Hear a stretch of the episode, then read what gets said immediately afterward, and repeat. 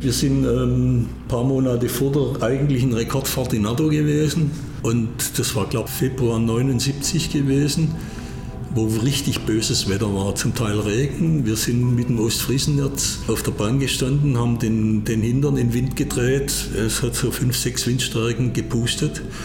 Und der Liebold hat da draußen seine 380 in die Bahn gehauen. Und dann nahm er mich zur Seite, er sagte, Faul, da unten bei Kilometer 6, das war die Stelle, wo du direkt am Meer bist. Da kriege ich ab und zu eine Böe und dann spüre ich ganz kurz die Lenkung nicht, aber sonst hervorragend.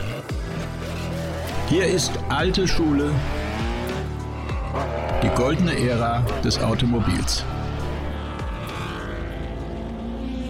Mein Name ist Carsten Arndt. Schön, dass ihr den Download-Button heute wieder gefunden habt. Mein heutiger Gast ist fast ein alter Bekannter, zumindest für meine YouTube-Zuschauer unter euch, denn er war schon auf meinem Kanal zu sehen und zwar in Verbindung mit dem neuen Buch über die Mercedes-Benz-Studie C111, an dem übrigens Wolfgang Kalpen mitgeschrieben hat. Und falls ihr den Podcast mit ihm noch nicht gehört habt, solltet ihr schnellstmöglich nachholen. Das Buch möchte ich euch auch an dieser Stelle gerne nochmal wärmstens empfehlen. Und zur Buchpräsentation in Stuttgart waren eine ganze ganze Reihe von C111 in den unterschiedlichsten Entwicklungsstufen aufgereiht und heute soll es unter anderem um den Hochgeschwindigkeitsrekordwagen gehen, denn an dem hat mein heutiger Gast damals mitgearbeitet und zwar als Aerodynamiker.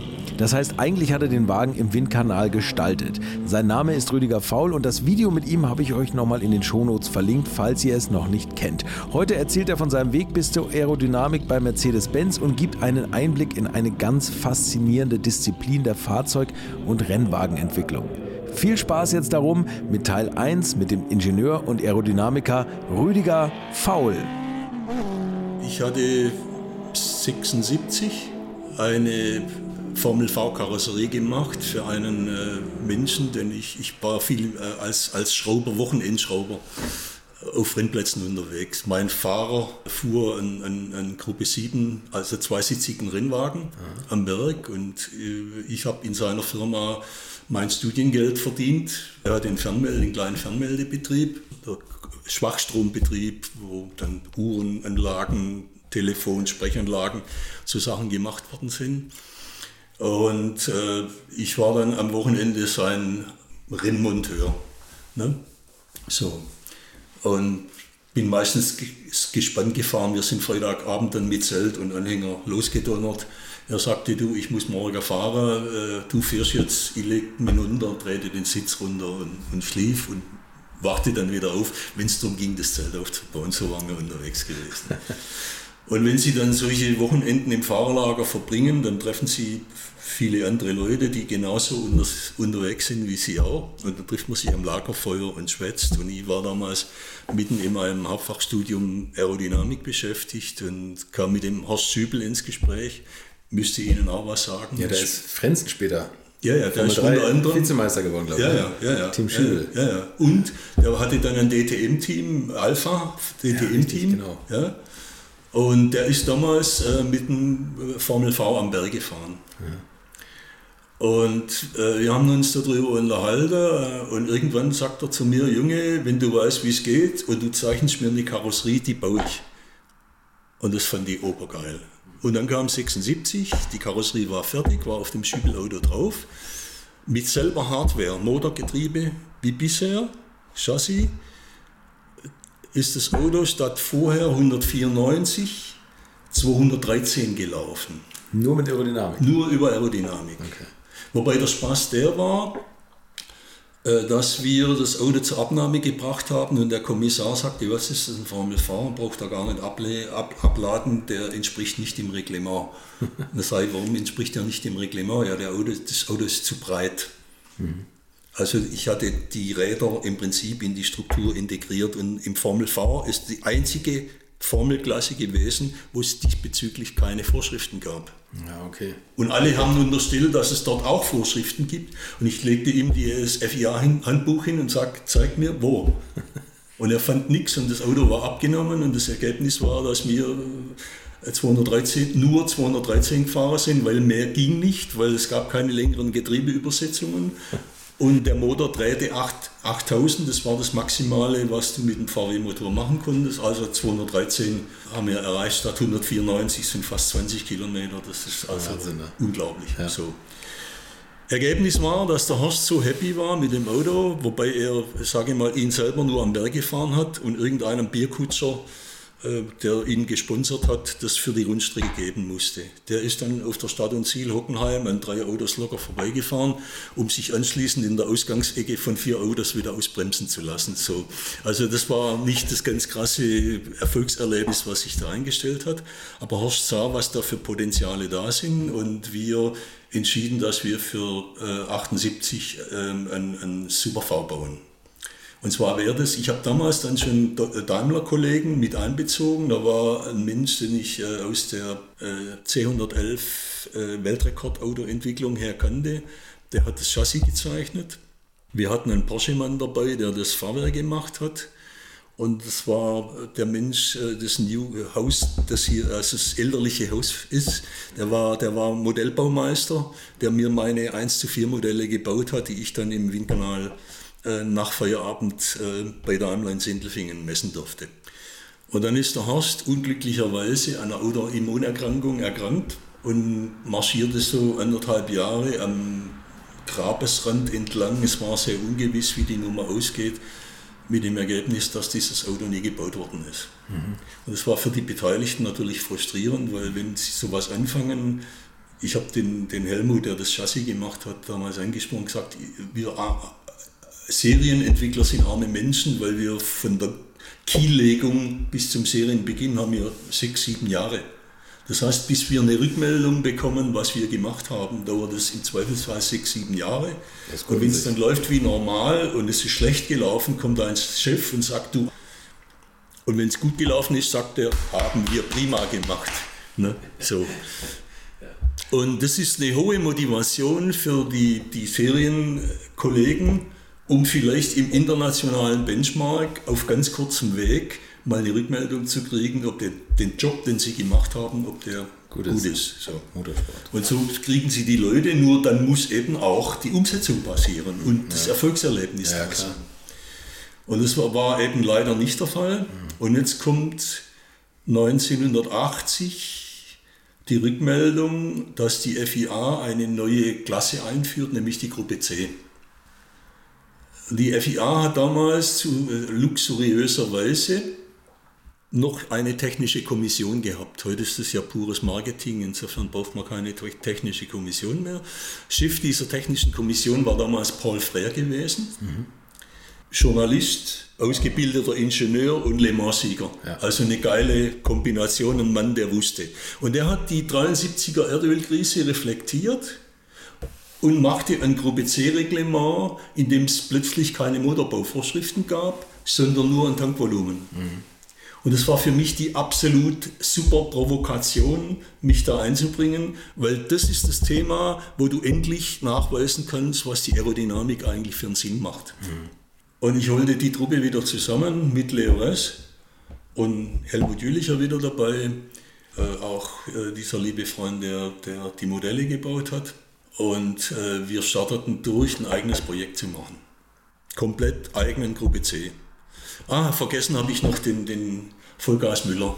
Einen Motor wollten wir haben, einen eigenen V8. Der, der, der Wolfgang Müller war der Mann, der für Wachsenberger die 5 Liter äh, äh, Rallye-Motoren gemacht hat. Ah, okay. Und wir waren ja nicht äh, limitiert im Hubraum, genau. sondern wir genau, konnten den 5-6 Liter nehmen, den auf 6 Liter aufbohren ja. und 100 Liter pro PS hätten wir uns durchaus zugetraut, also 600 PS und das wäre für ein Gruppe C-Projekt für den Start äh, eine richtig gute Nummer gewesen. Mhm.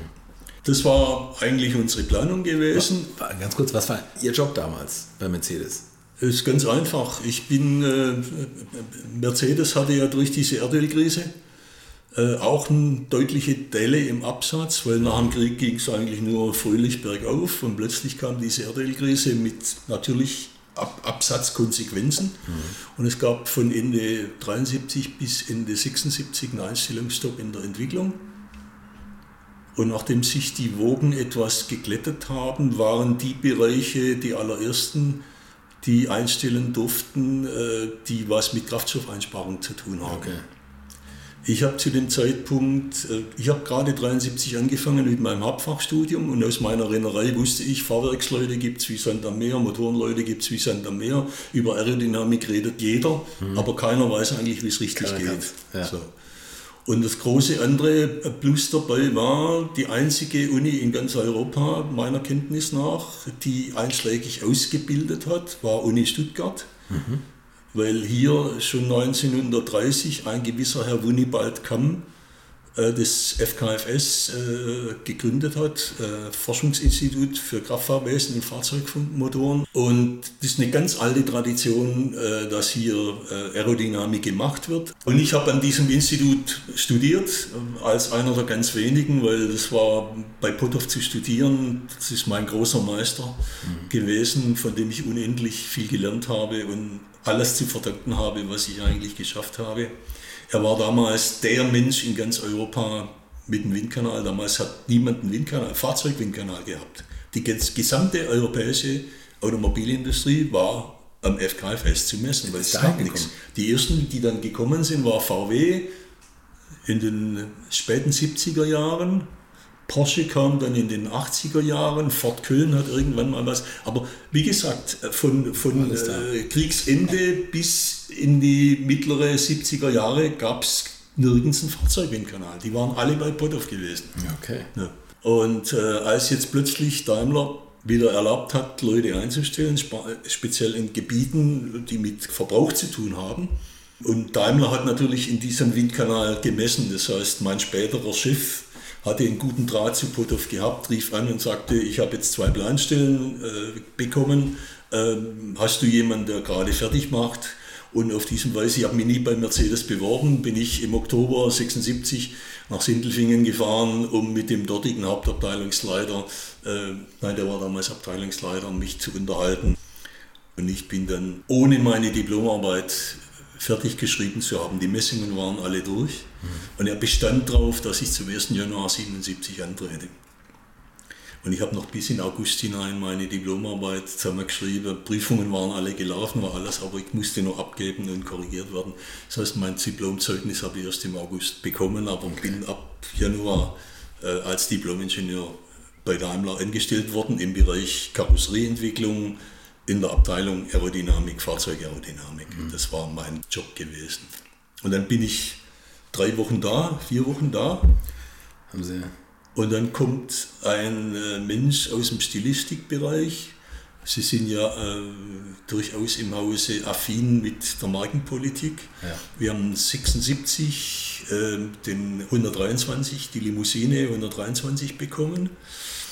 Und im März April, April 77 sollte das Coupé kommen. Mhm. Und ähm, die Untertürkheimer, die immer größten Wert darauf gelegt haben, ähm, die Fahrzeugpräsentationen für die Presse zu machen, waren an dem Ding eigentlich nicht interessiert, weil technisch war das alles abgefespert. Es, es, ging, ja nur, es ging, ja nur, um, um die etwas andere Karosserie. Ja. Und man verständigt sich darauf, dass Sindelfingen Stilistik die Präsentation für dieses Fahrzeug macht. Beauftragt wurde ein, ein, Abteilungsleiter, der eigentlich für Maßkonzepte zuständig war. Der war dann Projektleiter, der die Präsentation organisieren sollte. Und er wusste ganz genau, äh, die Coupés sind immer so im Kielwasser der Limousinen mitgelaufen, da war nichts Großes herzuzeigen. Und dann kam er auf die geniale Idee, ein C111 ist jetzt sieben Jahre alt, und ähm, jetzt ist gerade auch äh, das Thema Verbrauch und so angesagt. Wie werden das, wenn wir jetzt ein, ein geiles Update auf den C111 machen? Um das dann auf den 123 abfärben nee, zu lassen? Ja, oder? nur um den Menschen zu zeigen, äh, wie Arbeit, wie, wie funktioniert es, ein Fahrzeug zu konzipieren. Ah, okay. Das heißt, es ging so weit, dass in Sindelfingen in dieser Kuppel, das ist ein, ein Showroom, in dem intern die Modelle angeguckt worden sind, auch mit Galerie oben drüber und so, mhm. dass man aus allen Ecken und Winkeln das Ding angucken konnte. In dieser Kuppel ist im Wesentlichen diese Präsentation gelaufen. Dort wurden lauter Arbeitsplätze der Stilistik eingerichtet. Mhm. Da haben Leute am 1 zu 5 Modell gearbeitet, da haben Leute, das ist komischerweise taucht es nirgends auf, dass es irgendjemand aufgefallen wäre, dass dieses angebliche Rekordfahrzeug eine komplette durchgestylte Innenausstattung hat. Lenkrad, Armaturenbrett, Sitz, alles durchgestylt.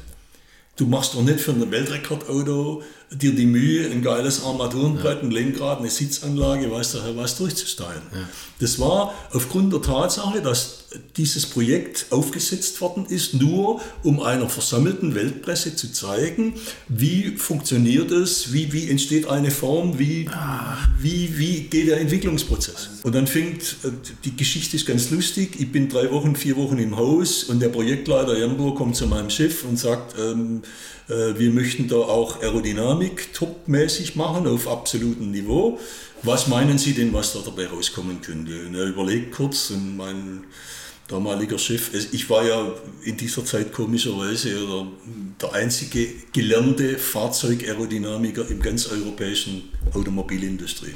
Und mein Chef sagte, 025 fällt dafür möglich. Und er sagte, ach, da haben wir doch jetzt gerade einen neuen gekriegt, der hat äh, Rennautos entwickelt, äh, jetzt fragen wir den einfach mal. Mhm. Da bin ich in die Besprechung gerufen worden, gerade drei Wochen im Haus oder sowas. Ja. Und dann haben wir mir kurz erklärt, um was es geht. Und dann sage ich, naja, also 022 will ich schon erreichen. Dann guckt er mich an und sagt, Sie sind verrückt. Macht aber nichts aus. Ähm, es ist ja kein Serienauto, es ist ja ein reiner Showcar. Können Sie nichts machen und Sie können beweisen, was Sie können. Also machen. 022, also das haben Sie einfach so aus dem Bauch aus gesagt? Ja gut, da gab es ja diese, da gab's ja diese, diese äh, weiß nicht, 600 1 zu 5 Versuche, 1 zu 4 Versuche für diese Obermoser-Modelle, 400 ja. für die Diplomarbeit, 200 für eine Studienarbeit. Also ich war da schon... Schon ein paar Stunden sich die, die, die Haare verwirbeln lassen ja, im Kanal. Ja. ja. Und dann ging es los, 1 zu 5 Modelle im Windkanal. Die Ergebnisse waren so gigantisch, dass sind Zahlen rauskommen, die mein Chef noch nie gesehen hat. Und dann wurde es schon leiser. War schon 022 oder war es noch besser? Ja, war die besten Werte. Also gut, da müssen Sie sagen, da sind keine richtigen Rathäuser dargestellt, da ist keine Kühlluftdurchströmung ah, okay, okay, dabei. Ja, das sind dann eigentlich ähm, Geschlossene idealisierte Grundkörper. Mhm. Und da waren wir bei 10013, 012, irgendwas war da schon. So. Okay. Ähm, und ähm, dann ging der nächste Schritt ins 1 zu 1 Modell rein. Das ist dann schon im Ende Februar, Anfang März, Anfang März glaube ich. Und da sind weiterhin gigantische Ergebnisse rausgekommen. Und die technischen Berichte, die daraus geschrieben worden sind, werden ja dann in der gesamten Entwicklung verteilt. Und so landete dieser technische Bericht über die Ergebnisse des 1 zu 1 Modells auf dem Schreibtisch eines Herrn äh, Liebold. Der Entwicklungschef. Nee, nee, nee. Der damals mit dem 211.2 die Dieselweltrekorde. Das ist Vorentwicklungshauptabteilungsleiter gewesen in okay, der Vorentwicklung. Okay. Und der überschlägt das mal kurz, fragt noch bei, bei Dr. Fortnagel, der den Motor gemacht hatte, nach, wie denn der Stand heute sei. 76 waren das 190 PS, jetzt waren wir bei etwa 220 PS und rechnet mal und stellt fest, jetzt kann man mit dem Ding Langstreckenrekorde jenseits der 300 km/h fahren. Die magische Marke. Ne? Nicht nur das, sondern, wie wir es vorher ja angesprochen haben, äh, der W116 sollte im August 78 in USA vorgestellt werden fürs Modelljahr 79. Also wenn du jetzt im Frühjahr 78 weitere Rekorde fährst, mhm. dann ist das für die Markteinführung dieser neuen Technologie absolut toll und vor allem wir haben ja über das Image gesprochen, dieses LKW, Taxi, Diesel, stinken, laut, knattern, pipapo. Und an der Ecke das jetzt in einen geilen Maßanzug reinzustecken, diese blöde, stinkende Maschine und mit dem Ding dann 300 Fahrer bei einem gigantisch geringer Verbrauch und bei extremen Geschwindigkeiten. Mein Gott, was für ein Marketingthema. Super. So. Liebold kriegt die Zahlen auf den Tisch, kalkuliert es durch und dann ging es ganz schnell. Wir haben in wenigen Wochen in Sindelfingen zwei komplette Chassis gebaut.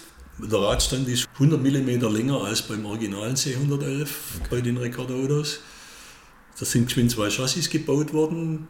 Ähm, das ging dann äh, zu Liebold nach Untertürkheim, um die ganze Mechanik, Fahrwerk, Motorantrieb, alles zu machen. Parallel dazu ist abgeformt worden, das 1 zu 1 äh, Tonmodell. Mhm. Und dann ging es in die berühmte Vago-Fabrik Rastatt, um die Karosserie zu machen. Und wir sind bereits im Oktober 77 in Auto gefahren. Aber gab es da nicht noch so eine gewisse Kontroverse mit der Designabteilung? Das kommt dann ein bisschen später, okay, nämlich ja. weil dann, als wir nachmessen, was da dabei rauskommt, sich herausstellt, dass unterwegs knappe 30 Prozent verschwunden waren. Von ihrem ursprünglichen, von ihren Messungen? Eines meiner großen Kämpfe mein ganzes Berufsleben lang war,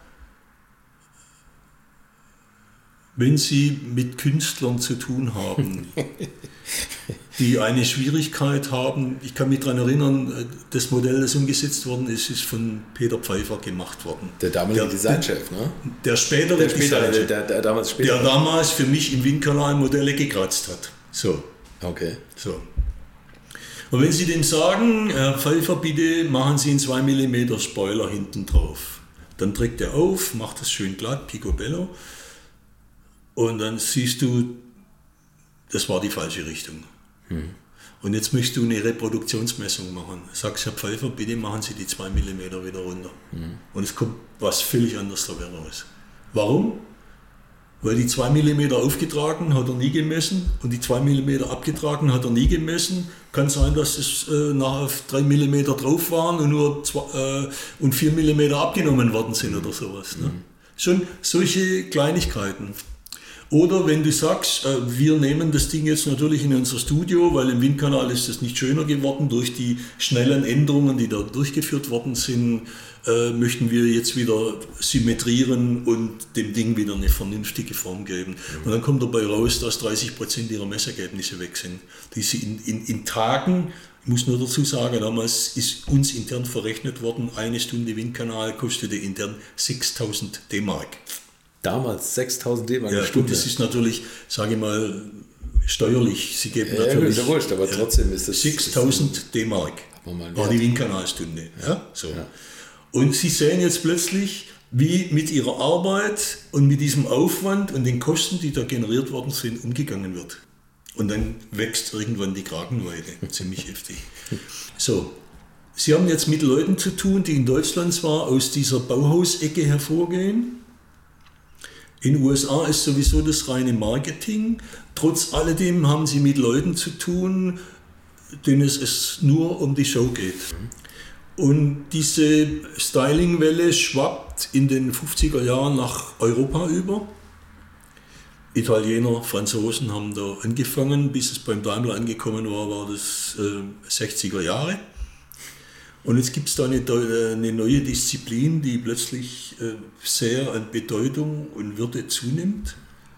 Und jetzt kommt da so ein kleiner Ingenieur daher, so ein windiger Bursche, der versucht, in die Deutungshoheit der Stilistik einzugreifen, indem er Änderungen verlangt.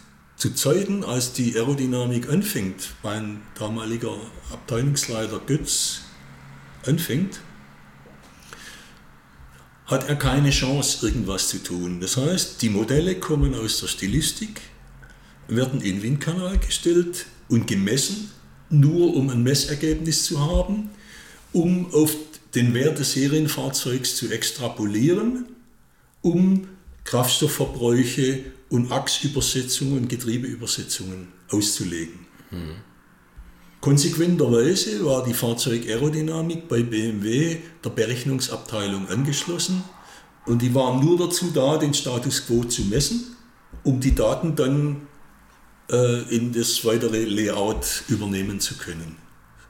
Da war nie vorgesehen, dass da was dran geändert wird. Jetzt, du hast gegen die Stilistik keine Chance gehabt. Ja? So. Jetzt gab es in Sindelfingen aber noch eine ganz andere Geschichte. Das ist ein ganz lustiger Aspekt. Sicherheit war immer ein Riesenthema bei Daimler. Klar. Und weil die Aerodynamiker eigentlich ihr ursprüngliches Thema gar nicht ernsthaft behandeln durften, die waren ja nur Datenlieferanten für Berechnungsprozesse, geht es jetzt darum, ein Stück Eigenständigkeit zu haben. Nur dann, wenn du diese Eigenständigkeit hast, hast du eine Berechtigungs, äh, eine, äh, eine, eine Berechtigung überhaupt zu existieren. Mhm. So. Und jetzt kommt die Sicherheitsgeschichte und mein Chef, heutiger Chef Götz fängt an, Schmutzfreihaltung zu konzipieren. A-Säulenblende, dass die Brühe nicht über die Seitenscheibe läuft, über der Heckscheibe eine Rinne, dass die Brühe nicht über die Heckscheibe läuft, die geriffelten Heckleuchten, die Sie kennen. Das kommt alles aus Ihrer. Das ist Götz gewesen und das ja. war alles patentierfähig ja. und jedes Jahr hat den 1. Oktober, bringt Tantiemen ohne Ende, geil. Ja. ja. Und mit dem Ergebnis, dass Sie beim Facelift 114, 115, also dieser berühmte Strich 8, mhm. der ja, glaube 67 in den Markt kommt, 71 ein Facelift hat. Und dort fließen diese Dinge dann ein. Mit dem Ergebnis, dass der CW-Wert ein ganzes Stück schlechter geworden ist durch die Blenden und das Zeug als vorher. Okay. Aber patentfähig und aufgrund des Aspekts Sicherheit ein Alleinstellungsmerkmal und damit sichert es deine Existenzberechtigung als Aerodynamiker. Und in diesem Agreement hat man gelebt, bis dieser Foul von der Uni kommt. Das heißt, ich muss, muss sagen, schon vorher beim 123 gab es ein berühmtes 20%-Modell. Äh, Würdet ihr eigentlich auch so gerne wie ich manchmal neue Länder mit einem Oldtimer erkunden, aber ihr scheut euch die lange Anreise auf Achse oder die teuren Transportkosten? Dann gibt es eine der coolsten Alternativen, von denen ich bisher gehört oder in zahlreichen Artikeln gelesen habe, und das sind die Eckis Oldtimer Rally Reisen durch Costa Rica luxuriöse zehntägige Urlaube und zwar in Minigruppen mit Oldtimern, die ihr vor Ort aussuchen könnt. Und nein, mir hat die Sonne nicht den Kopf zerbraten und ich rede jetzt auch nicht vom schättrigen Ford Fiesta der Billo Autovermietung. Ihr habt die Wahl zwischen zum Beispiel Mercedes SL, Porsche 911 oder Range Rover Classic. Und das ist sowas von cool, denn es sind immer maximal vier Autos inklusive Servicefahrzeug unterwegs und es geht natürlich nicht um Geschwindigkeit, sondern einfach nur darum, auf entspannte und ganz wunderbare Art und Weise Land und Leute zu erkennen erkunden und es ist ein Urlaub, also gibt es auch Strandtage. Und wer schon mal in Costa Rica war, der weiß, dass es ein sicheres Reiseland ist mit grandioser Flora und Fauna, mit Vulkanen, Regen und Nebelwäldern und irren, irren Stränden. Und mit den Fotos könnt ihr auf Instagram noch die Freunde zu Hause richtig neidisch machen. Ist ja auch nicht ganz unwichtig heutzutage. Schaut es euch auf jeden Fall mal im Netz an. Und als ich das erste Mal auf der Seite war, konnte ich es gar nicht glauben, dass jemand sowas organisiert. Und dann braucht man noch nicht mal den eigenen Klassiker schmutzig zu machen. Und mit Rain Range Rover oder R107er SL die Landschaft erkunden. Es könnte schlimmer kommen. Es gibt übrigens verschiedene Routen. Mein Tipp wäre die La Carrera Costa Rica und auf der Route werdet ihr mich früher oder später mitfahren sehen. Das garantiere ich euch. So, jetzt hört ihr hier noch die Webseite und da gibt es eine ganz einfache, nämlich rally-rally.com. Und ganz wichtig, Rally wird hier R-A-L-L-Y geschrieben rally-rally.com. Am besten gleich draufklicken, Seite abspeichern und möglichst schnell buchen, denn es sind kleine Gruppen und Inga und Ingo, die das organisieren, sind wirklich mega nett und Ingo ist auf mich gekommen, weil seine Mitfahrenden immer alte Schule hören. Also Geschmack haben die, die da mitfahren auch und ihr sollt jetzt auch weiter alte Schule hören. Bis bald in Costa Rica wo die dann gespielt haben, aber da konnte keiner mehr im Fuß sitzen, da hat man gnadenlos zugeschlagen, nur um einen geilen CW-Wert zu generieren ein reales Umsetzen war nicht ernsthaft gedacht worden. Ein bisschen fließt es beim 126 mit ein, der hat schon einen leidlich vernünftigen CW-Wert 036 oder irgend sowas. Mhm. War man nicht über 04, sondern war schon bei 036. Aber das war es dann. Das erste Mal, dass wirklich äh, das gnadenlos, also in, in Zeiten eines C111 äh, war das ein brutaler Kampf zwischen der Stilistik und dir und ich habe den Stilisten ein paar Mal gesagt, Jungs, weshalb arbeiten wir an diesem Ding? Wir möchten Weltrekorde fahren. Wenn du Weltrekorde fahren willst, gewinnst du den Preis nicht, weil du das geil aussehendste Ding hast, sondern es muss funktional das Bestmögliche sein. Also lasst mich mal hier die Aerodynamik machen. Und das war ja dann dieses, dieses äh, Fahrzeug, das nur als Rekordauto konzipiert war. Da konnten die ein Stück zulassen. Viel schwieriger wird es dann beim, beim, 104, äh, beim 124. Da wird es richtig hart. Aber das, der war ja aerodynamisch Wahnsinn. Ne? Ja, der war das erste Auto, wo wirklich ein, äh, von Breitschwert ein, ein CW-Wert 03 als Vorgabe dastand. Da hatte ich was in der Hand und Preiswert. Ohne Preiswert wären die Dinge, die da gelaufen sind, nie gelaufen. Und 0,29 war es nachher, ne? Das war, der Ecktyp war 2,9. Ja. Ich habe sogar unter der Hand tatsächlich einen Wert von 0,23 mit dem 124 erreicht. Was ich interessant finde, ist, dass der Audi 100 hm. ja immer, also der, die, die, Werbung war ja immer die Aerodynamik und die aerodynamische Limousine, dieser Audi C3, glaube ich war das, ne? Audi 100 C3, der hat einen CW-Wert von 0,3 irgendwas, hm. 0,31 oder 3,2. Hm. Also da, das hat der, der W124 ja eigentlich da locker geschlagen. Ne? Sie wissen, wer der Beste damals war? Nee, äh, Opel, irgendein Opel. Ne? Omega. Ne? Opel Omega, ja. ja, ja. Da habe ich mir dann die Frechheit erlaubt, dem, dem Dinge zu spendieren, die wir hatten, nämlich Unterbodenverkleidungen. Und dann waren wir irgendwie bei 2,5, 2,4 irgendwas. Der war 2,8 von Haus aus. Potthoff. Opel hat alle Untersuchungen beim FK festgemacht. Die hatten keinen eigenen Windkanal gehabt. Das war alles Potthoff, mein Lehrer. Die Welt ist extrem klein an ja. der Ecke. Ja. Die Verrückten kennen sich alle. Die paar Leute, die wirklich was damit zu tun haben, die kennen sich alle. Ja. Und es gibt unendlich viele, die mitreden und eigentlich nicht wissen, über was sie reden. Und bei der Aerodynamik ist es deshalb ähm, so einfach, weil du siehst nichts. Und deshalb kannst du am Stammtisch alles erzählen. Es kann dir keiner widerlegen, dass es so nicht ist. Es sei denn, man hat einen eigenen Windkanal. Ja, eben. Und der kostet, wie wir gerade gesagt haben, ja, einen Haufen Geld. Ja. Und den hat nicht jeder. Ja, klar. Und demzufolge, okay. Und Sie haben mit dem, mit dem Wagen tatsächlich jeden Rekord eigentlich gebraucht. Ne? Strich. Ja, damals äh, hat man heftig abgeräumt, klar. Genau, und vor allem, wenn, wenn die. Gut, dann ging es ja weiter, das darf man jetzt gar nicht so laut erzählen. Liebold kam zurück aus NATO, hatte einen Sack voll Rekorde gefahren. Oh, ganz kurz, entschuldige, Sie unterbreche, aber das war ja auch noch eine holperige Geschichte, weil Sie doch einen Langstreckenrekord gefahren sind und dann irgendwas angefahren haben oder sowas. Nee, ein Reifen ist geplatzt. Beides. Ja, und der, aber der andere Wagen lief noch besser, ne? Ja, ja. Erzählen Sie es. Also das ja. ist nämlich, das finde ich. Ja, ich war ja bei der Rekordfahrt war ich Persona non grata und nicht dabei. Wieso waren Sie Persona non grata? Sie haben das Ding konstruiert? Sage ich Ihnen. Sage ich Ihnen. Punkt war, dass ich dann über den Winter, nachdem die Stilisten ja bei der Umsetzung nach Rastatt das Ding so schön gemacht haben, dass knapp 30 Prozent gefehlt haben, durfte ich über den Winter eine neue Heckkarosserie machen. Und äh, Liebold bekam die Ergebnisse und ging nicht zur Berechnungsabteilung, sondern griff zum Rechenschieber und rechnete aufgrund von der Verbesserung einen Zuwachs an Geschwindigkeit. Mhm. Und dabei ist ihm ein netter Fehler unterlaufen. Das Blöde ist, der Luftwiderstand steigt im Quadrat mit der Geschwindigkeit. Die Luftwiderstandsleistung, die Sie brauchen, um den Luftwiderstand zu überwinden, steigt in dritter Potenz mit der Geschwindigkeit. Mhm.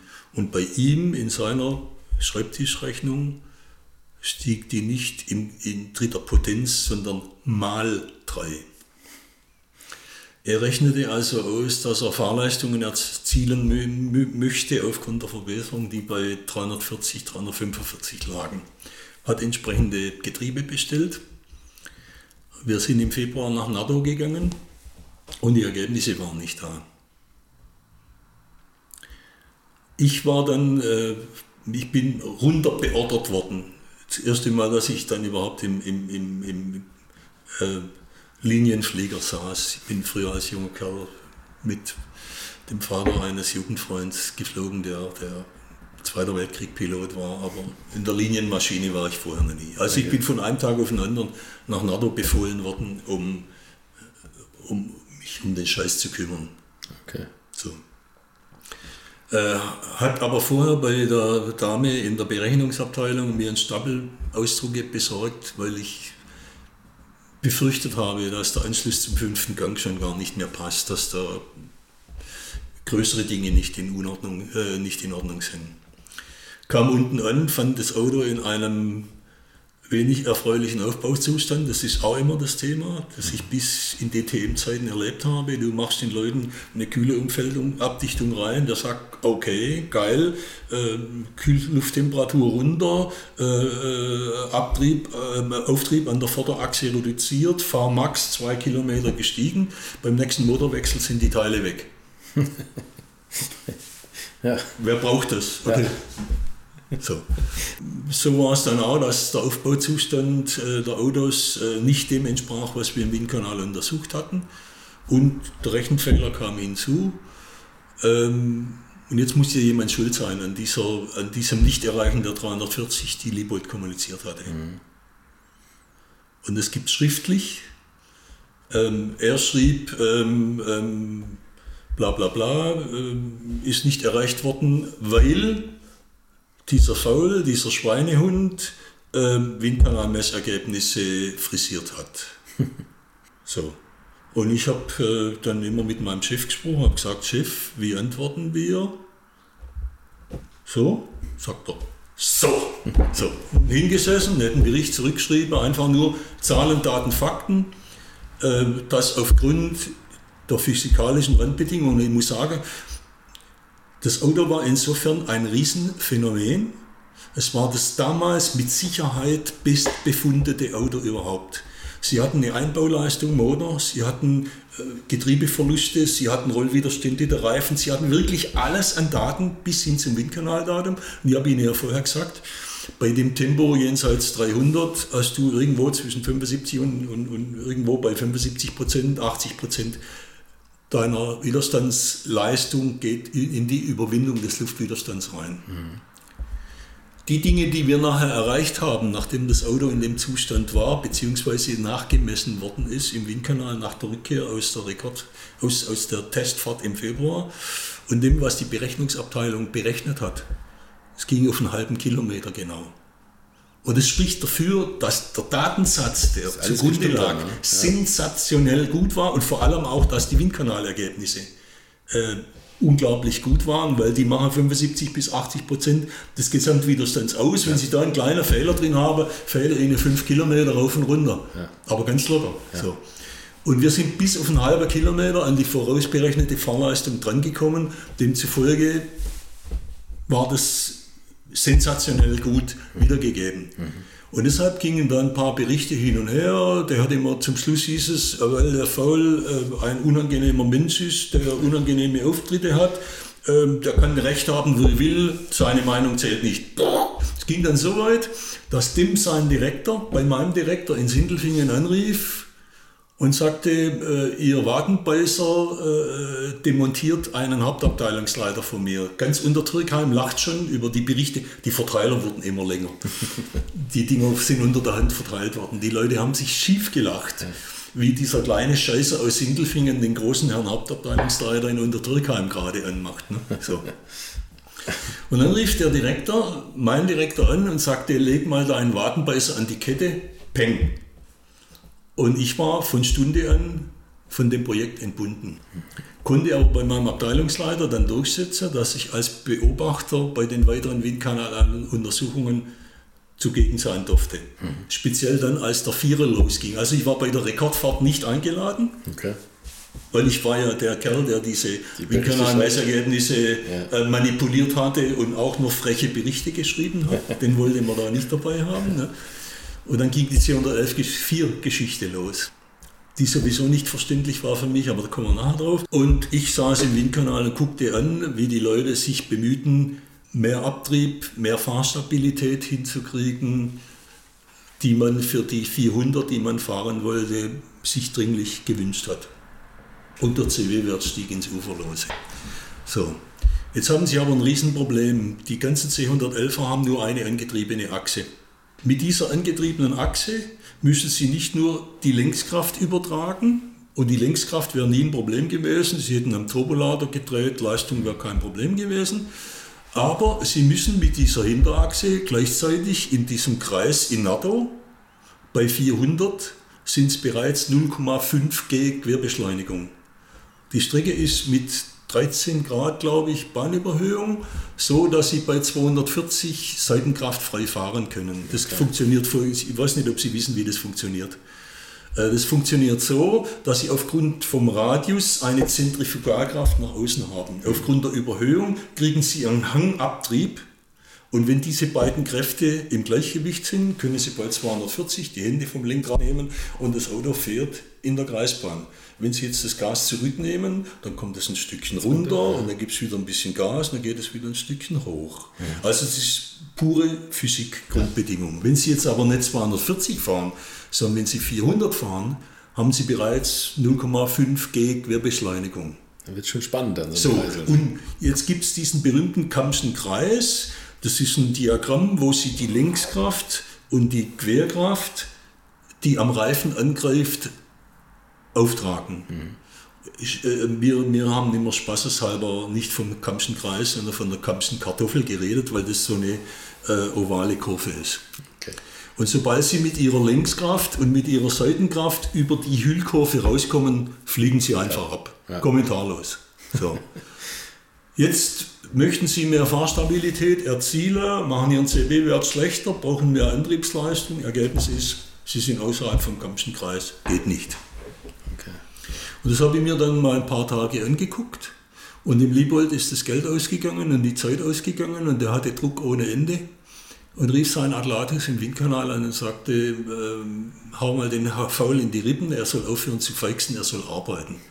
dann habe ich gesagt, erst dann, wenn ich offiziell eine Entschuldigung dafür kriege, bezüglich der Unterstellung, dass ich Windkanalergebnisse manipuliert habe. Im Übrigen habe ich die Windkanalergebnisse ja nicht gemacht. Das ist eine völlig andere Abteilung. Ich bin nur derjenige, der Änderungen beauftragt und umsetzt. Mhm. Das Messen und die Messergebnisse sind nie mein Thema gewesen. Das ist ein völlig anderer Bereich gewesen. Okay. Ja, also da ging von meiner Seite, war nicht mal die Chance da, ein Ergebnis zu manipulieren, weil das ein völlig anderer Bereich ist.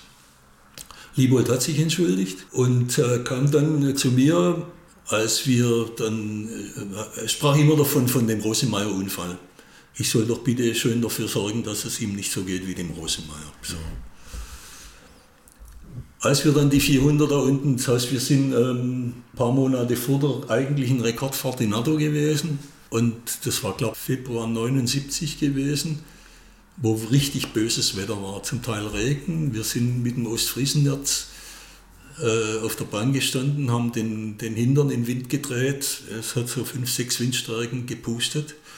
Und der Liebold hat da draußen seine 380 in die Bahn gehauen. Und dann nahm er mich zur Seite, sagte, Faul, da unten bei Kilometer 6, das war die Stelle, wo du direkt am Meer bist, da kriege ich ab und zu eine Böe und dann spüre ich ganz kurz die Lenkung nicht, aber sonst hervorragend. So, war sein Kommentar, ganz kurz und trocken. So. Also wir haben uns nicht geliebt, aber viel interessanter an der Geschichte ist, wie kam es überhaupt zu dem Vierer? Während der Dreier für die Neueinführung eines, dies, eines völlig neuen Motorenkonzepts ein hervorragender Demonstrator gewesen war. Vom Wankelmotor weg in den Turbodieselmotor rein. Welchen Grund gab es, einen V8-Motor in dieses Ding einzubauen, um in NATO schneller zu fahren? Gab es da irgendeinen Marketing-Hintergrund? Weil ich sehe den nicht. Mhm. Man hat mir erzählt, dass die Story folgendermaßen lief. Liebold hat in England studiert zum Teil, sprach gut Englisch, zwar mit einem bösen sächsischen Akzent, aber war sehr gut in der Lage, Englisch zu sprechen, fuhr nach den Weltrekorden in NATO mit seiner Tochter in Urlaub nach England. Erste, was er tat, war ein Guinness Book of Records zu kaufen.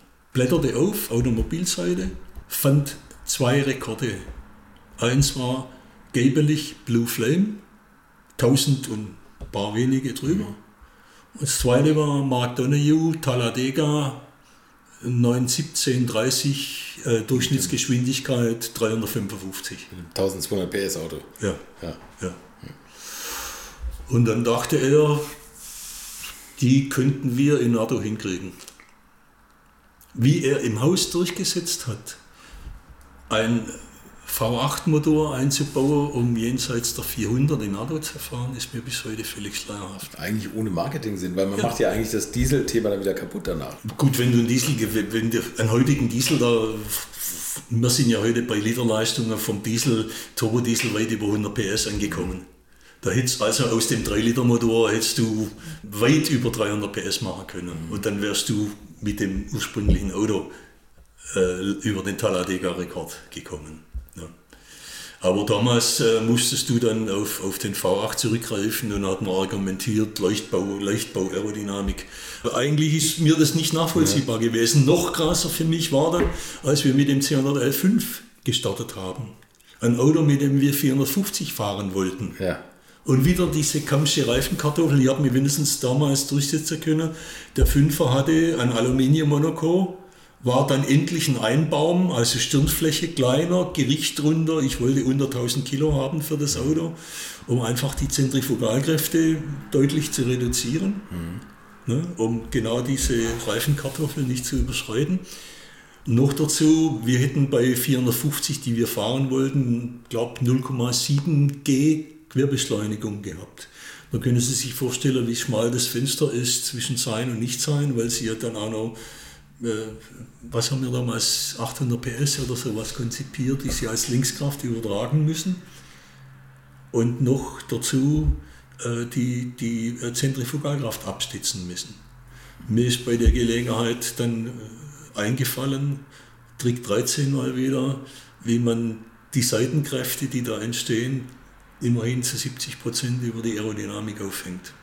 Im Übrigen war das ein Auto gewesen mit einem angedachten CW-Wert, der in der Gegend von 0,1 gelegen hätte, ein Wert, den es in der Literatur nirgends gibt.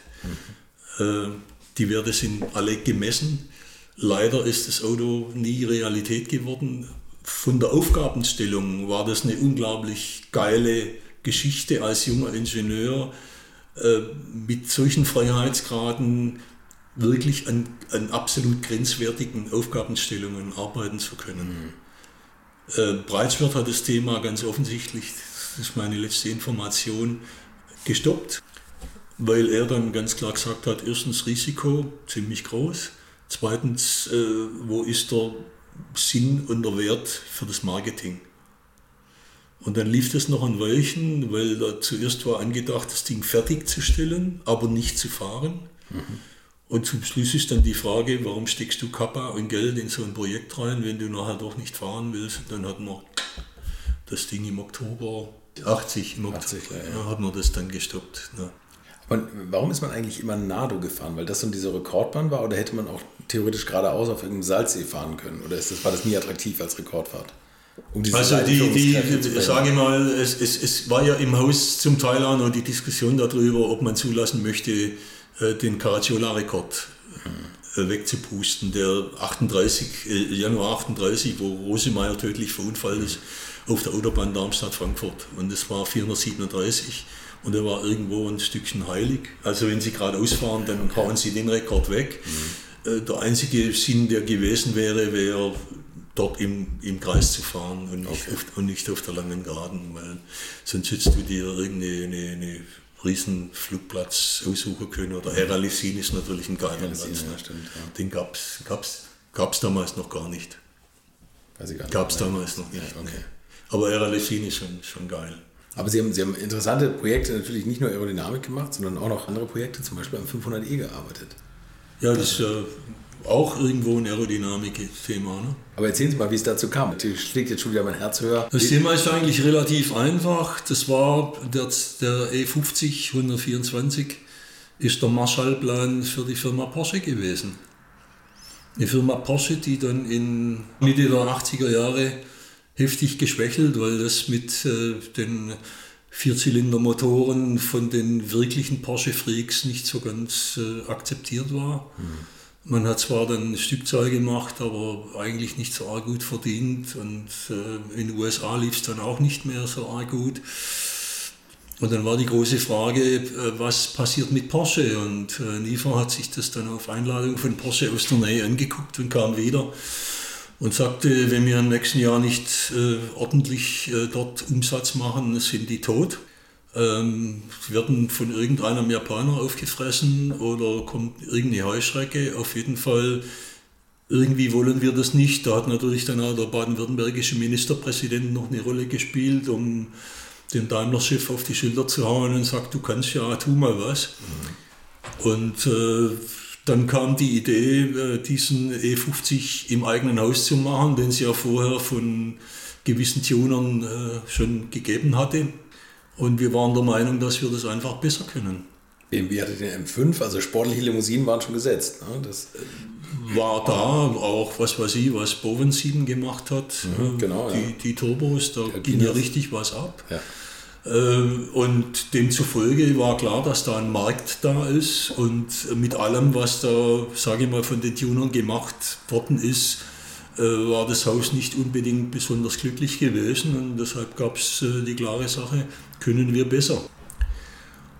Und nachdem die Politik entschieden hatte, dass wir das Auto machen, hatten die Leute, die das umsetzen sollten, eigentlich unglaubliche Freiheitsgrade, wie ich es noch nie erlebt habe. Und das Auto ist eigentlich deshalb so ein gutes Auto geworden, weil dann in ganz, ganz kleinem Kreis äh, äh, dieses Projekt umgesetzt worden ist. Das heißt, die konstruktiven Umfänge sind quasi im Lohnauftrag bei Porsche gelaufen. Die Entscheidungen waren alle bei Daimler selbstverständlich. Insofern äh, ist die Aussage von, weiß ich nicht, Autobild oder wer das immer erzählt hat, äh, der beste Mercedes, der je gebaut worden ist, weil er von Porsche kommt, ähm, ist ähm, insofern ähm, faktisch richtig und inhaltlich falsch, weil die Entscheidungshoheit absolut und vollständig im Hause Daimler lag. Okay. Und da waren Sie mit beteiligt, oder? Und da war ich irgendwo mit beteiligt auf der Karosserieseite. Äh, und äh, wie gesagt, der erste Vertrag sah so aus, 24 Autos ähm, pro Tag zu bauen. In einem ziemlich wirren Fertigungskonzept. Äh, das heißt, die Rohbauteile. Was die meisten Leute nicht wissen, ist, dass der E50 rohbauseitig zu 50 Prozent anders ist als der Serien 124. Sieht man ihm gar nicht an, ist aber so. Man denkt, es ist ein bisschen breitere Kotflügel, Ja, es das ist, tatsächlich äh, alles anders. Ne? Stirnwand, äh, Vorbau, äh, weil der V8 ja da rein musste, der nie hätte reinpassen können. Insofern ist die ganze Crashstruktur, der Vorbau, die Stirnwand, der Unterboden, Dinge, die der Normalbürger alle nicht sieht, die aber ganz wesentlich für das Auto sind, sind alle anders. Was gleich ist und was der Mensch sieht, sind Türen, Kofferdeckel, Motorhaube, Dach. Und die Teile sind aus Sindelfingen angeliefert worden äh, nach Zuffenhausen. Die neuen Teile sind vom jeweiligen Pressteillieferanten angeliefert worden und dann ist der Rohbau in Zuffenhausen zusammen gemacht worden. Wenn der fertig war, kam er auf den Bandwagen, fuhr gemütlich nach Sindelfingen, ging dort durch die Grundierung, Phosphatierung und Lackierung, um anschließend zur Endmontage wieder nach Zuffenhausen zu kommen. Dann lief die Endmontage in Zuffenhausen. Und wenn die fertig war, ging das Auto wieder nach Sindelfingen aufs sogenannte Finishband, äh, um das zu finishen und alles zu gucken. Und dann ging er in die Auslieferung. So. Viel hin und her fürs Geld. Ja, ja. Aber der war ja auch, als, als er rauskam, war also der, der stärkste bis dahin war der 300e Mhm. und der 500e war doppelt so teuer. Aber Sie sehen ja, das Auto ist so gut verkauft worden, dass wir mit der Kapazität von 24 Autos äh, nicht klarkamen in der Spitze. Meine ich, mich daran zu erinnern, dass wir in der Spitze 42 Fahrzeuge gebaut haben. In einer Zeit, in der dann parallel 1 bis 1,5 928er noch gezimmert worden sind, der dann irgendwann auslief, weil die Fahrleistungen waren relativ gleich. Nur dass du im 124 die Schwiegermutter, die dann einen Teil der Rechnung oder die ganze Rechnung übernommen hatte, gemütlich durch die Vortür hast ein- und aussteigen lassen, was im 928 so nicht funktioniert hat. Ne? Waren die 500es die besseren 124er von der Qualität her?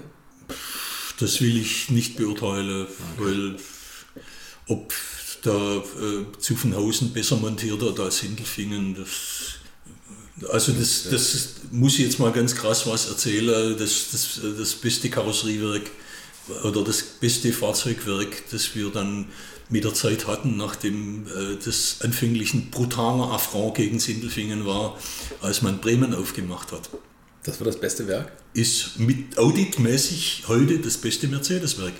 Okay. Wo der, wo der R 129 gebaut wurde. Ja, das war der Anfang. Der SL, ne?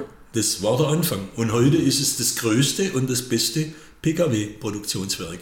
Das größte Pkw-Werk, nicht mehr Sindelfingen, sondern Bremen. Ne? Okay. Ja. Geht das? Weil der Anfang war, der Aufschrei in Sindelfingen war, war, dass man SL bei den Fischköpfen da oben machen Ja, lässt, war, ja, war verärgert. unglaublich. War ja unglaublich. Ne? Ja. Aber man, das war ja ganz einfach. 70 Prozent von den SLs sind in Export gegangen Und warum sollst du die Dinger in, in, in, in Stuttgart, Sindelfingen bauen, um sie dann an die Küste hochzufahren? Bau sie gleich an der Küste und schieb sie aufs Schiff. Ne? Okay. Klar, und auch wie gesagt, äh, irgendwo Kappa-mäßig warst du dann in Sindelfingen äh, nicht mehr, da kamen, ich weiß gar nicht mehr welche Auto da damals, ja 201 lief an, richtig, richtig, richtig. Der 190er. Ja, ja. Der, der da oben natürlich in Sindelfingen Kappa weggenommen hat, klar. Ja, klar. Sie haben beim, beim R129 auch die Aerodynamik gemacht. Ja, ja, klar. Ja, war auch eines meiner Spielsachen. Ne? Und davon abgesehen ist natürlich eine geile Geschichte, die uns dazu eingefallen ist, und da war mein oberster Chef dran schuld, mit etwas schütteren Haupthaar. Man sagt ja, dass die besten Klimaanlagen früher in den Audis drin waren, weil auch PX so eine hohe Stirn hat und deshalb seien da die zugfreien Klimaanlagen so gut gewesen wie bei keinem anderen Hersteller. Unser Chef hatte auch recht schütteres Haupthaar, fuhr sehr gerne Cabrio und äh, wir waren deshalb drei Jahre getriezt, um äh, die Zugfreihaltung hinzukriegen. Diese Windshot-Geschichte, die heute jeder kopiert, ja. die ist in meinem Team damals äh, entwickelt worden für den 129. Also dieses Netz, was hinten das Netz hinten wird. Hoch, okay. hochgeklappt wird okay. äh, im Überrollwegel. Ähm, die, und das macht einen riesen Unterschied. Also wenn Sie es noch nie gefahren haben, das lohnt sich, das mal auszuprobieren. Ja, ja heute macht man ja, also heute werden ja Cabrios verweichlicht hoch 10. Also ich habe die, die SE-Klasse Cabrio vor Augen, wo so ein Spoiler ja, aus dem Heulbogen rausfährt, um, die, um die Luft abzuleiten.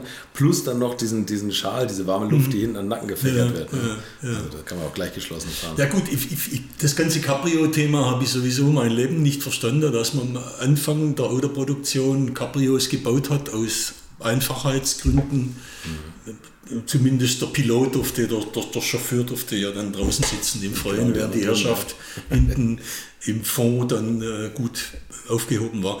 Aber gucken Sie mal her, wir haben 107 äh, Cabrios in Kalifornien. Äh, die, die Californian Girls haben alle ihren 107 gehabt. Aber da ist nie das Hardtop runtergebaut worden. Weil in Kalifornien kannst du kein Cabrio fahren. Ja. Das heißt, die Dinger müssen ein Hardtop haben, die müssen eine Klimaanlage haben. Warum man ein Cabrio kauft, ich verstehe es nicht. Wie viele Tage hierzulande kannst du Cabrio fahren? Wenn die Außentemperatur nicht über 30 Grad ist, äh, hast du, wenn du lange im Cabrio fährst und nicht anständig angezogen bist, nachher Rheuma-Probleme ohne Ende. Ich möchte euch noch meinen Partner dieser Folge vorstellen und das ist die Firma Kali. Und die machen etwas, wovon ich lange geträumt habe, nämlich immer, wenn ich mal wieder große Rechnungen für kleine Arbeiten am Auto präsentiert bekommen habe. Ich erinnere mich da an meinen Wunsch, bei einem früheren Fahrzeug einige Programmierungen wie Blinkerbestätigung beim Abschließen und so weiter ändern zu lassen. Ich bin fast hinübergekippt bei den Preisvorstellungen des Händlers. Fehlercodes sind auch so eine Sache, wo man vielleicht gerne mal selbst draufschauen würde und nicht zuletzt werden über immer mehr Sensoren am Auto immer immer mehr Daten erfasst und dafür gefühlt immer weniger Infos an den Fahrer weitergegeben. Auch unfair. Oder habt ihr noch ein Ölthermometer oder das Manometer für Öldruck im Armaturenbrett? Ich nicht. Kali ist da der Problemlöser eurer Wahl. Damit habt ihr die komplette Transparenz über den Zustand eures Autos und holt euch die volle Kontrolle über euer teuer bezahltes Fahrzeug endlich wieder zurück. Als täglicher Begleiter liefert Kali euch die Fehlerdiagnose in Herstellerqualität, Auslesen und Löschen von Fehlercodes, Auslesen und Aufzeichnen von Motor-Live-Daten, sogar mit Referenzwerten zum besseren Verständnis, Freischalten von versteckten Funktionen, bei denen man auch manchmal staunt, was das eigene Auto eigentlich alles kann. Ihr benötigt nur einen Wagen mit OBD2-Stecker und die Funktionen von Kali variieren je nach Hersteller. Aber wenn man mal in die Liste schaut, dann findet ihr alle üblichen Verdächtigen wie natürlich BMW, Mercedes, Porsche, Toyota, Volvo, Land Rover, Opel, Peugeot, Skoda, VW, Mini und viele, viele Marken mehr. Alles lässt sich bequem über eine iPhone- oder Android-App steuern. Es gibt eine kostenlose Version, mit der ihr Basisfunktionen nutzen könnt und eine Lizenz speziell für eure Automarke oder bei Interesse auch für alle Automarken. Und wenn ihr jetzt 15% sparen wollt, dann nutzt den Gutscheincode Alte Schule in einem Wort geschrieben. Einfach Alte Schule bei der Bestellung im Gutscheinfeld eingeben oder klickt auf den Link in den Shownotes, damit der Code automatisch angewendet wird. Alle Infos zu den Marken, zu Funktionen und Preisen findet ihr im Netz unter www.mykali.de. Kali wird mit C geschrieben. Und wie gesagt, den Link zum Rabatt auch nochmal bei mir in den Shownotes weil äh, deinem Körper Wärme entzogen wird. Äh, das ist ganz fürchterlich, ähm, weil wir wir tauschen ja 80 Prozent unserer Wärme über den Kopf aus. Ne? Mhm. Geht ja über den Kopf. Und du holst dir jede Erkältung, du dir einen steifen Nacken, wenn du nicht, äh, sage ich mal, 30 Grad aufwärts hast und wenn der Planet dann so brennt, brennt dir der Kopf weg. Also ich habe es nie ganz verstanden, also, aber es gibt Leute, die lieben Cabrio fahren. Ich merke, dem Aerodynamiker blutet das Herz. Wenn die Aerodynamik der Karosserie kaputt gemacht wird, wenn man das Dach einfach abmacht. Das macht ja auch noch einen großen Unterschied, auch? Auch da gibt es natürlich Möglichkeiten, äh, ein, ein, guten, ein, gutes Ergebnis zu erzielen. Und soweit ich das äh, weiß oder wahrgenommen habe, ist der 129 immer noch das Beste, was hier auf der Straße war und Cabrio hieß. Ne? Steht auch mal auf meiner Bucketlist die aber sehr lange ist, aber nie abgearbeitet wird. Hm. So, jetzt müssen wir noch ein bisschen über Motorsport reden. Das haben wir, wir haben mit der Saubergeschichte angefangen, da können wir gleich noch ein bisschen weiterreden. Ja, Und für die, die Fiat, die hat auch, ähm, die, hat, die hat sie was untersuchen lassen, diesen Ground-Effekt. Die Ground-Effekt-Geschichte, oder? Ja, da ging es um, um, um diese Ground-Effekt-Sache, deshalb, äh, weil ähm, ich weiß nicht, ob Sie sich erinnern können, 80 ist der Depailler in, in, in Hockenheim abgeflogen in der Ostkurve, gnadenlos. Mhm. Das Problem mit diesen Ground-Effekt-Autos, die dann mit Schürzen ausgestattet waren, war, wenn irgendeine Schürze sich verklemmt, wenn dir der Unterdruck unterm Auto aus irgendwelchen Gründen zusammenbricht, weil eine Schürze abfliegt, sich verklemmt oder wie auch immer. Äh, das ist so ähnlich, wie wenn du auf dein Bremspedal treten würdest und es bremst eben nicht. Hm. Das heißt, du, du fährst in die Ostkurve ein und weißt, dass das alles geht und weil jetzt plötzlich der Unterdruck unterm Auto weg ist, fliegst du gnadenlos und kommentarlos ab. Und damals gab es auch da noch einen technischen Kommissar, den Kurt Schild, ein, ein, ein Schweizer, der Kontakt aufnahm mit dem Wachsenberger, ein Mann aus, aus Mercedes äh, Motorsport bekannt und bat darum, äh, ob wir vielleicht helfen könnten, nachdem die Teams diese Ground-Effekt-Geschichte unbedingt behalten wollten und sagten, das geht auf keinen Fall, das anders zu machen, wurden wir angefragt, ob wir da vielleicht einschlägige Untersuchungen dazu machen könnten, weil die Teams keinerlei Daten dazu hergegeben haben. Mhm. Ich habe dann äh, über den Ernst Unger Formel 2 beschafft und habe da entsprechend Anbauteile basteln lassen und bin dann in Unterdrückheim äh, in den Kanal gegangen und habe da ein paar Tage rumgemessen. Der Kurt Schild war da selber dabei und man hat es angeguckt. Und dabei ist dann dieser ebene Unterboden in der Formel 1 bis hinter Achsmitte als Ergebnis rausgekommen. Okay. Im Volksmund heißt der, oder im Rennsport Volksmund heißt der Schildplatte, weil damals der der, der, der, der technische Kommission, der oberste Chef der technischen Kommission, der Kurt Schild war, ein, ein Schweizer. So, und das hat man also gemacht, quasi, damit auch wenn Teile abbrechen oder keine Teile mehr den Unterboden so dicht machen, dass. Der tiefste Punkt eines heutigen Autos, also damit waren auch die Schürzen verboten, der tiefste Punkt eines heutigen Formel 1 ist genau diese Schildplatte. Es darf nichts unter diese Schildplatte drunter ragen. Ah, okay. Aber eine ganz andere Geschichte. Wir waren, äh, wie gesagt, bei Sauber vorher stehen geblieben Richtig, und da sind genau. wir irgendwie aus dem Gleis geraten. wir waren noch dabei, wie diese kleine, verrückte Truppe in Stuttgart anfängt, ein eigenes Gruppe C-Auto zu konzipieren, das dann ja. irgendwann im August 80 fertig ist. Mhm. Und wir haben dann angefangen, Kollegen in der Werkstatt anzusprechen die an der Umsetzung sich beteiligen würden, eine aufgelassene Tankstelle zu suchen, wo wir hätten arbeiten können. Und dann haben wir mal kurz überschlagen, was man braucht und festgestellt, äh, eine halbe Million wäre ganz gut, um das Ding realisieren zu können. Nur keiner von uns hatte die halbe Million gerade übrig. Und äh, ich habe dann über einen lieben Freund, ähm, den Herrn Braungart, kontaktiert, ehemaliger Daimler äh, Rallye-Co-Pilot in den, in den 50er Jahren, als man doch nur mit, dem, mit dem W110 Rallye gefahren ist. Mhm. Äh, dazwischen Vater des berühmten M1 BMW und schließlich äh, Felgenhersteller in Schildach, der also bestens vernetzt war in der Szene und an kein Haus mehr gebunden war als Felgenhersteller und dem hat man das ganze Projekt vorgestellt. Und eines der Dinge in diesem Gruppe C-Projekt, in diesem Gruppe C-Reglement war, als erster ist zu nennen der Hersteller des Motors. Das heißt, wir wollten ja einen Daimler V8-Motor von vornherein als Antriebsquelle nutzen. Das heißt, zum Entsetzen oder zur Freude, je nachdem, wie man es betrachtet, hätte das Auto von vornherein äh, Mercedes sauber geheißen. Ne? So. Und alleine diese Idee fand äh, Braungart äußerst charmant und hat sich auch nach allen Kräften bemüht, äh, Sponsoren aufzutreiben. mit diesem äh, fatalen Ergebnis, dass er sechs Wochen später kam und sagte, Jungs, ich habe alles versucht. Wenn ihr zum ersten Mal gewonnen habt, könnt ihr auch 5 Millionen kriegen, gar kein Problem. Aber auf ein nacktes Stück Papier, auch wenn ich, und er wusste, was er da gesehen hat, er war Vater des M1, er konnte also so ein Fahrzeugprojekt sehr wohl beurteilen, fand das eigentlich gut gemacht. Äh, nur mit dem äh, Ergebnis, dass wir das Geld nicht hatten. Und wieder waren wir vor der Situation wie mit dem Super V, dass wir gearbeitet hatten äh, und gehofft hatten, äh, uns am Weltmarkt benchmarken zu können mit dem Ergebnis, dass es nicht realisiert wird. Und dann passierte was ganz Lustiges. Ich bekam von einem Herrn Röper, von einer Firma Säger und Hoffmann aus Steckborn in der Schweiz einen Anruf, der mir sagte, Sie seien dabei, ein Gruppe C-Projekt auf die Beine zu stellen, hätten äh, beim FKFS in Stuttgart äh, nachgefragt um Unterstützung in Aerodynamik, weil für solche Autos sei das doch durchaus relevant. Äh, Potthoff, äh, mein Lehrer, mhm. Habe aus Kapazitätsgründen unglücklicherweise abgelehnt habe aber meinen Namen genannt als möglicher Ansprechpartner für so ein Projekt. Okay. Und wenn du solche Storys in der Rennerei hörst, dann scheppern dir die Ohren und dann weißt du nicht, wie viel ist Story und wie viel ist Fakt. Mhm.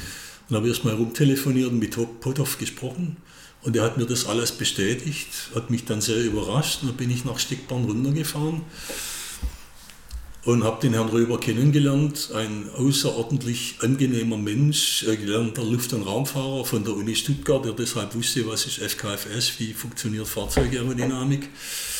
Im Gegensatz zu seinem Schiff, der eher so aufrechtmäßig ein bisschen cholerisch war, aber mit dem ich am Ende ein ausnehmend gutes, der, der Herr Säger von Säger und Hoffmann, mhm. mit dem ich ein ziemlich gutes Verhältnis dann hatte und gut zusammengearbeitet habe. Und die haben mir ihr Projekt vorgetragen und haben gesagt, okay, wir brauchen jemanden, der die Aerodynamik macht. Und ich sagte denen dann, Freunde im Herrn, es ist äh, durchaus ehrenvoll, dass ihr mich darauf ansprecht, nur das Problem ist immer das gleiche. Wenn du als Aerodynamiker an so einem Projekt beteiligt bist, äh, redet keine Sau über deinen Job, wenn es gut funktioniert hat. Und wenn es nicht funktioniert hat, das Fahrzeug in Summe nicht funktioniert hat, reden nur noch alle über Aerodynamik. Also sage ich, möchte ich bitte gerne wissen, wer liefert das Rolling Chassis? Ah, das Rolling Chassis liefert äh, Peter Sauber, mit dem wir damals schon äh, zwei Jahre vorher ein Gruppe 5 M1 BMW Projekt gehabt haben. Das ist dieses äh, einzige BMW M1 Sieger Geschichte von äh, äh, die, ja, das 1000 Kilometer, äh, ein Stück Piquet haben 1980 das 1000 Kilometer Rennen am, am Nürburgring gewonnen, mhm. mit diesem von Sauber und Säger Hoffmann aufgebauten Gruppe 5 BMW M1. Allerdings hat das 1000 Kilometer Rennen nur etwa 330 Kilometer ge ge gedauert. Okay. Äh, und die haben deshalb damals gesiegt, muss man auch dazu sagen, weil der berühmte Herbert Müller, Stumper Herbie, wie er im Fahrerlager hieß, ist bei diesem Lauf ums Leben gekommen. Und deshalb ist der Lauf vorzeitig abgebrochen worden. Und durch den Unfall waren alle schnellen Autos zum fraglichen Zeitpunkt in der Box beim Tanken und der Einzige, der weitergefahren war und nicht beim Tanken war, war Piquet Stu gewesen, okay. die dann beim Rennabbruch in Fahrführung lagen. So, okay. so viel dazu. Festes Protokoll, ja. Ich habe dann gesagt, okay Jungs, ähm, im Prinzip haben wir ein fertig konzipiertes Auto, konstruktiv alle Unterlagen da. Und ähm, Säger und Röber sagten mir, das sei gar kein Problem, ich müsse das eben nur mit Sauber klären. Und da bin ich nach äh, Hinwil gefahren zu Peter Sauber und habe ihn gefragt, was er denn für Vorstellungen hätte, was er als Chassis haben möchte. Da sagt er, ja, eigentlich so wie mein BMW M1 damals gemacht, vierkant Stahlrohrrähmchen. Da sage ich, wir haben ein gerechnetes, damals, man muss ja sagen, wir reden über 1981, ein mit Finit-Elemente durchgerechnetes äh, Monaco, äh, wo ein Helmut Jülicher sich Tage und Wochen lang mit äh, Klebetechnik, Niettechnik, Blindniettechnik, weiß der Herr was beschäftigt hat. Das Ding hat durchgerechnet auf der Daimler Rechenanlage, muss man dazu sagen. Weil so ein Computer hatte damals niemand, wo du sowas überhaupt rechnen konntest. Ne? Mhm. Und äh, nach Rückkopplung mit Selkon Hoffmann äh, sah sich dann ein gewisser Herr Peter Sauber gezwungen, kein Rohrrähmchen zu bauen, sondern Aluminiummonokos zu falten und zu kleben und zu nieten. Der hat gekotzt wie ein Rohrspatz, weil das eben heftig mehr Mühe war, als ein Stahlrohrrähmchen zu braten. Aber er musste das in letzter Konsequenz äh, akzeptieren. Und dann kommt der ganz große Knaller, das heißt, ähm, das Auto war in der Nacht vor dem ersten freien Training beim ersten Lauf 82 in Monza, 1000 Kilometer Rennen, aus der Montagehalle beim Herrn Sauber rausgerollt worden. Es war keinen Meter gelaufen, es gab keine Qualifying-Geschichten, es gab keine Fahrwerksvarianten, es gab gar nichts. Und in der Nacht wurde es nach Monza runtergebracht und ähm, ich konnte damals aus familiären Gründen nicht selber in Monza dabei sein und hatte mit Leo Ress ausgemacht, dass er mich nach dem Training anruft, wie es gelaufen ist. Und ich habe äh, natürlich keinen Anruf bekommen, die Leute waren mit sich selber beschäftigt und habe das FIA-Handbuch in die Hand genommen und habe dann äh, Monza rausgesucht.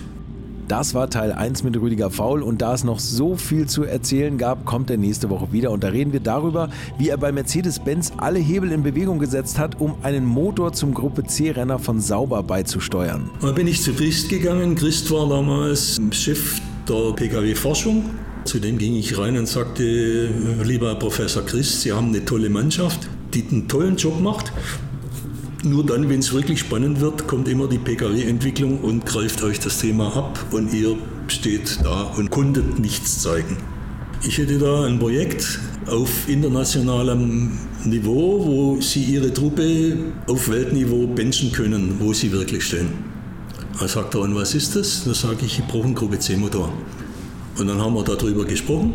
Er hat sich dann mit äh, Breitschwert rückgekoppelt, klar. Und dann ging es los, in der Forschung an dem Motor zu arbeiten. Und äh, weil man da auch wieder sehr camouflagemäßig äh, unterwegs sein wollte, weil man war ja offiziell 1980 ausgestiegen und wir reden jetzt gerade über Anfang 84, wo Rennsport im Haus ein völliges Tabu war. Wie seine Chefs damals reagiert haben und wie das Engagement bereits beim ersten Training in Le Mans fast wieder in einer Katastrophe geendet wäre, erfahrt ihr in der kommenden Woche. Bis dahin habt eine gute Zeit und bleibt gesund.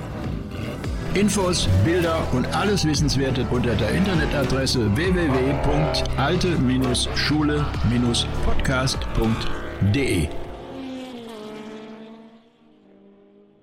Alte Schule ist ein Podcast aus den WakeWord Studios.